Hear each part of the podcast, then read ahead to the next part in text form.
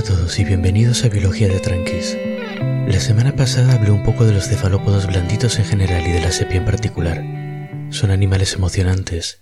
Se mueven rápido, viven rápido, son astutos y tienen colores vivos que cambian constantemente. Son como ese ídolo de Instagram carismático que vive al límite, que se van a dar con tiburones a Indonesia y hacer snowboard a los Alpes. Esta semana hablaremos de los nautilos, que son como el primo introvertido que prefiere quedarse en casa tranquilamente a ver series y comer nachos. Pero eso solo quiere decir que llaman menos la atención, no que no tengan su interés. Así que vamos a ver qué nos cuentan. Lo primero hablemos de su aspecto general. Los nautilos son animales muy característicos, muy distintos a lo que estamos acostumbrados a ver.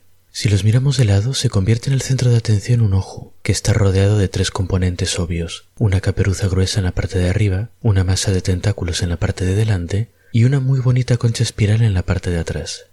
Si lo mirásemos desde delante a esas piezas tendríamos que añadirles un tubo carnoso muy prominente en la parte de debajo del cuerpo, el sifón del animal.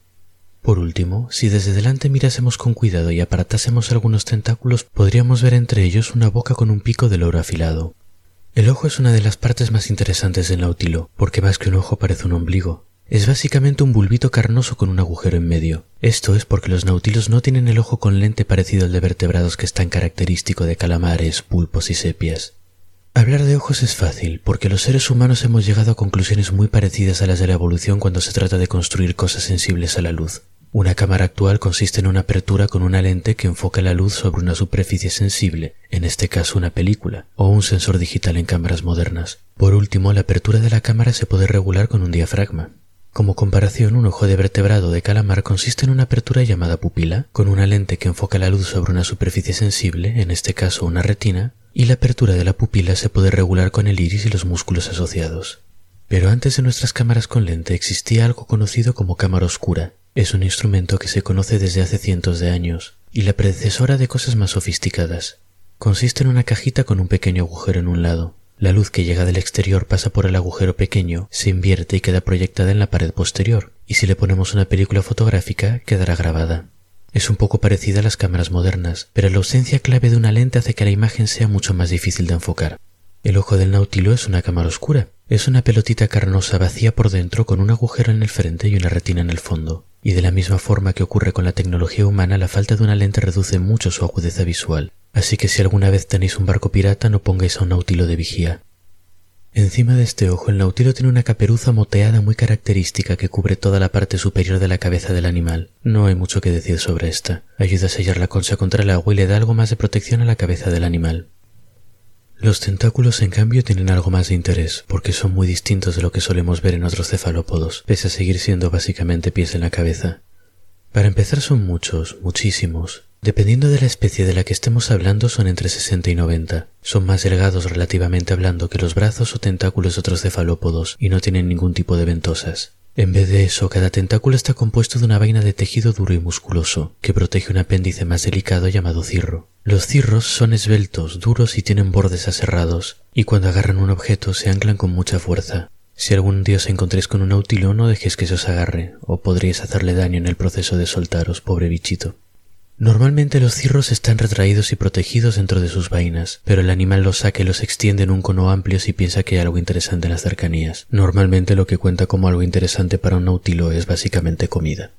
Y ahora llegamos a la parte más llamativa del nautilo, su concha espiral. El nautilo es el único cefalópodo que conserva su concha externa. Como comentábamos la semana pasada, pulpos, calamares y sepias solo conservan una parte de ella, y la tienen guardada dentro de su cuerpo. Pero en su momento la concha externa era una característica muy importante de los cefalópodos. Ya habíamos hablado de los amonites, esos fósiles de concha en espiral tan frecuentes y conocidos. Esas conchas se parecen a las de los nautilos, pero los animales que las llevaban en su momento estaban más emparentados con los cefalópodos blanditos actuales que con los nautilos. Y además de las conchas espirales había otras cónicas o con forma de cuerno doblado. Las conchas fueron muy populares durante cientos de millones de años entre los cefalópodos, y hace relativamente poco que pasaron de moda. Pero acabaron pasando de moda, y si no fuera por el nautilo no conoceríamos los detalles de su funcionamiento, y sería una pena porque es algo muy interesante. La concha de un nautilo no está toda llena de nautilo. Si cortamos una a la mitad veremos que está dividida en unas cuantas cámaras separadas por tabiques. Dejaré un enlace a una foto en la descripción para ayudar a visualizarla. El animal solo ocupa la cámara más cercana a la apertura de la concha. A medida que crece va fabricando más concha a su alrededor y deja atrás la que ocupaba anteriormente. Y cada cierto tiempo fabrica un tabique nuevo, así que se hace una cámara nueva. Pero estas cámaras no son inútiles, y de hecho el animal ni siquiera las ha abandonado del todo. Si miramos con cuidado veremos que una pequeña parte del animal quedó atrás, un tubito de tejido blando relleno de vasos sanguíneos que atraviesa todas las cámaras a través de pequeños agujeros en los tabiques. El animal usa esta estructura para vaciar las cámaras de agua. Uno de los fenómenos químicos más básicos es la ósmosis, según la cual el agua tiende a fluir hacia zonas donde hay mayor cantidad de cosas disueltas desde zonas donde hay menos. El nautilo aprovecha este fenómeno y aumenta muchísimo la concentración de sales en las venas de su pequeña tubería. El agua de las cámaras entonces tiende a difundirse hacia esas venas, y el nautilo cambia el agua desplazada por burbujas de gas. Gracias a estas cámaras de gas, el nautilo tiene una flotabilidad neutra, es decir, en las profundidades y en las presiones en las que vive ni se hunde ni sube la superficie. Mantiene su posición en la columna de agua y puede desplazarse de un lado a otro alegremente con su sifón.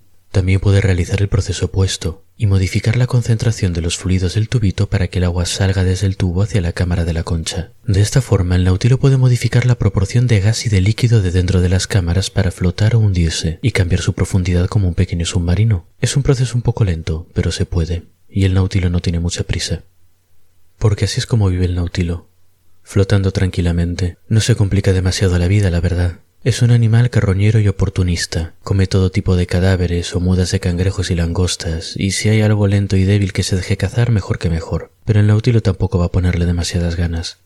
No es una vida muy ambiciosa, la verdad, y entre eso y su pesada armadura es fácil de entender por qué no necesita esos avances tan impresionantes de los cefalópodos blanditos. El nautilo es un animal duro que flota y come cosas fáciles de atrapar. No necesita ni cerebros grandes, ni formas hábiles o veloces, ni camuflajes impresionantes, ni ojos sofisticados. Y por eso no los tiene, y no le va tan mal en realidad. En el episodio anterior os comentaba que los cefalópodos blanditos crecían muy rápido. Se reproducían mucho y normalmente morían después de la primera reproducción. Un cefalópodo blandito raramente vive para ver su tercer año. El nautilo es todo lo contrario. Un nautilo puede vivir más de 20 años y tarda unos 15 en alcanzar la madurez sexual. Las de los cefalópodos blanditos y las del nautilo son estrategias de vida, supervivencia y reproducción completamente distintas.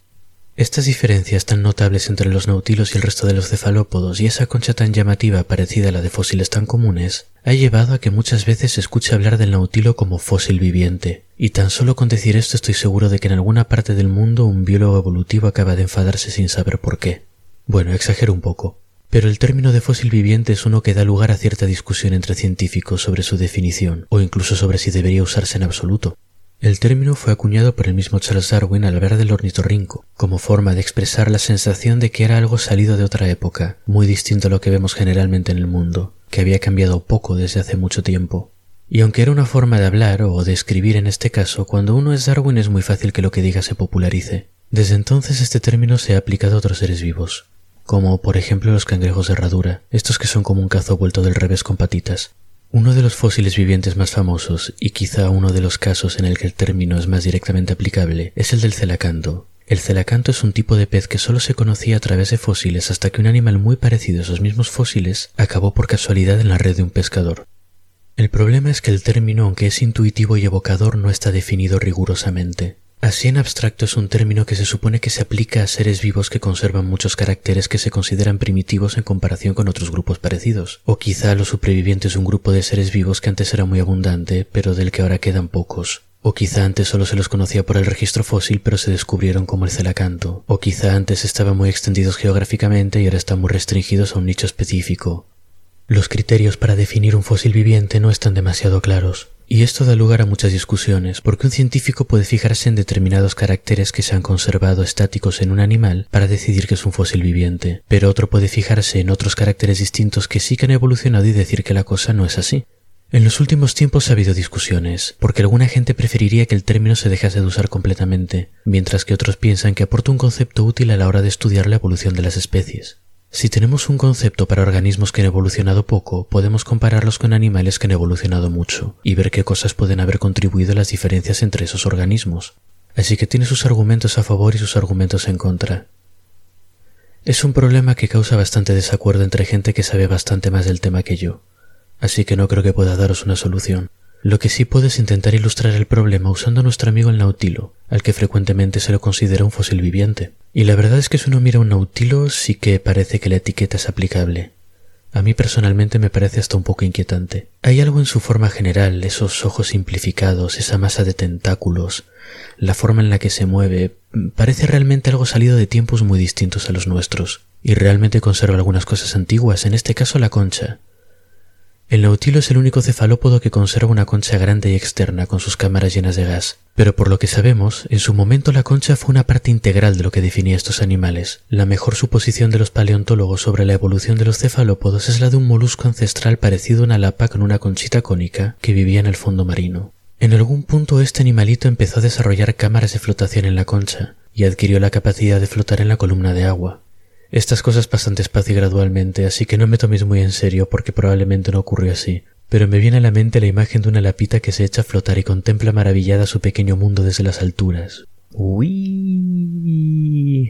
¿No es una imagen muy adorable? Sea como sea, la presencia de una concha externa con sus camaritas de gas es algo que en algún punto fue muy típico de los cefalópodos, pero que era solo conserva el nautilo, y en ese sentido el nautilo nos recuerda a formas más antiguas de estos animales. Viendo esto, también podemos asumir que el ojo sin lente, al igual que en el caso de la tecnología humana, es la forma más primitiva que existía en cefalópodos antiguos. El desarrollo del ojo con lente debió de ser entonces una innovación de los pulpos, sepias y calamares con sus modos de vida más emocionantes. Bueno, pues puede que no. Aquí vemos un poco la trampa que nos tiende el término de fósil viviente. Nos enseña un animal un poco raro, nos dice que es antiguo y empezamos a asumir cosas que coinciden con nuestra primera impresión. Un estudio de expresión de genes en el calamar y en el nautilo encontró que ambos tenían en común una serie de genes asociados con la formación de ojos. Son genes muy antiguos, y nosotros los vertebrados tenemos nuestras propias versiones de ellos. Sin embargo, el nautilo tenía inactivado un gen llamado SIX3, que entre otras cosas está implicado en la formación de la lente ocular. El resto de los genes formadores de ojos en el nautilo estaban bien, así que el principal sospechoso de los problemas en la formación de la lente era SIX3, claro. SIX3, sin embargo, se expresa en otros moluscos sin problema, incluido en el ancestro común de todos los cefalópodos, así que no es una innovación de sepias, calamares y pulpos, sino que ese gen ya estaba muy extendido mucho antes de que aparecieran estos animales. Esto significa que en algún punto del pasado los antepasados del nautilo tenían todos los genes necesarios para crear un ojo complejo, y que la pérdida de SIX3 hizo que se simplificase. Nos sugiere que el ojo sencillo del nautilo no es necesariamente el estado ancestral, sino que pudo haberse simplificado a partir de un ojo más complejo, por ejemplo. Puede que el Nautilo no necesite ver tan bien para tener éxito en su día a día. La verdad es que no lo sabemos. Esto de lo que os hablo es solo una publicación, y quizás si estudiamos más encontraremos que efectivamente el estado ancestral del ojo sea algo parecido al nautilo. Pero no podemos asumir que es así.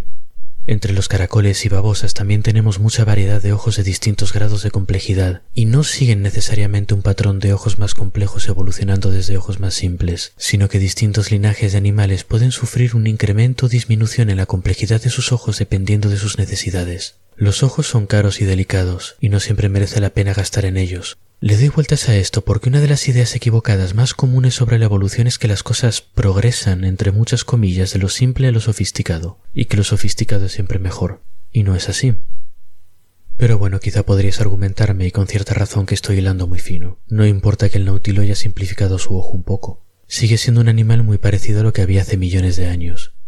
No ha innovado nada. Su innovación se reduce a perder cosas y eso no tiene demasiado mérito. Muy bien, Hablemos de los tentáculos entonces. Vimos antes que el nautilo tiene una masa de tentáculos finos y cerrados escondidos dentro de vainas, varias decenas de ellos. En cambio, los cefalópodos blanditos tienen brazos más gruesos y con ventosas, entre 8 y 10. ¿Cuál es el estado primitivo de este carácter?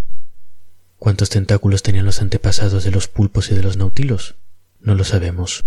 Las partes blandas como los tentáculos se conservan muy mal en los fósiles, pero tenemos una pista. Los embriones de cefalópodo, todos ellos, incluido el nautilo, desarrollan sus brazos a partir de diez yemitas originales. Aunque tampoco podemos saltar mucho a conclusiones a partir del desarrollo embrionario, es perfectamente posible interpretar que los diez brazos de los cefalópodos blanditos son la forma ancestral del carácter, porque se parecen más a lo que vemos en sus embriones, en este caso entonces quizá los tentáculos del nautilo serían la innovación, y los que se quedaron estancados en este caso fueron los calamares, pulpos y sepias.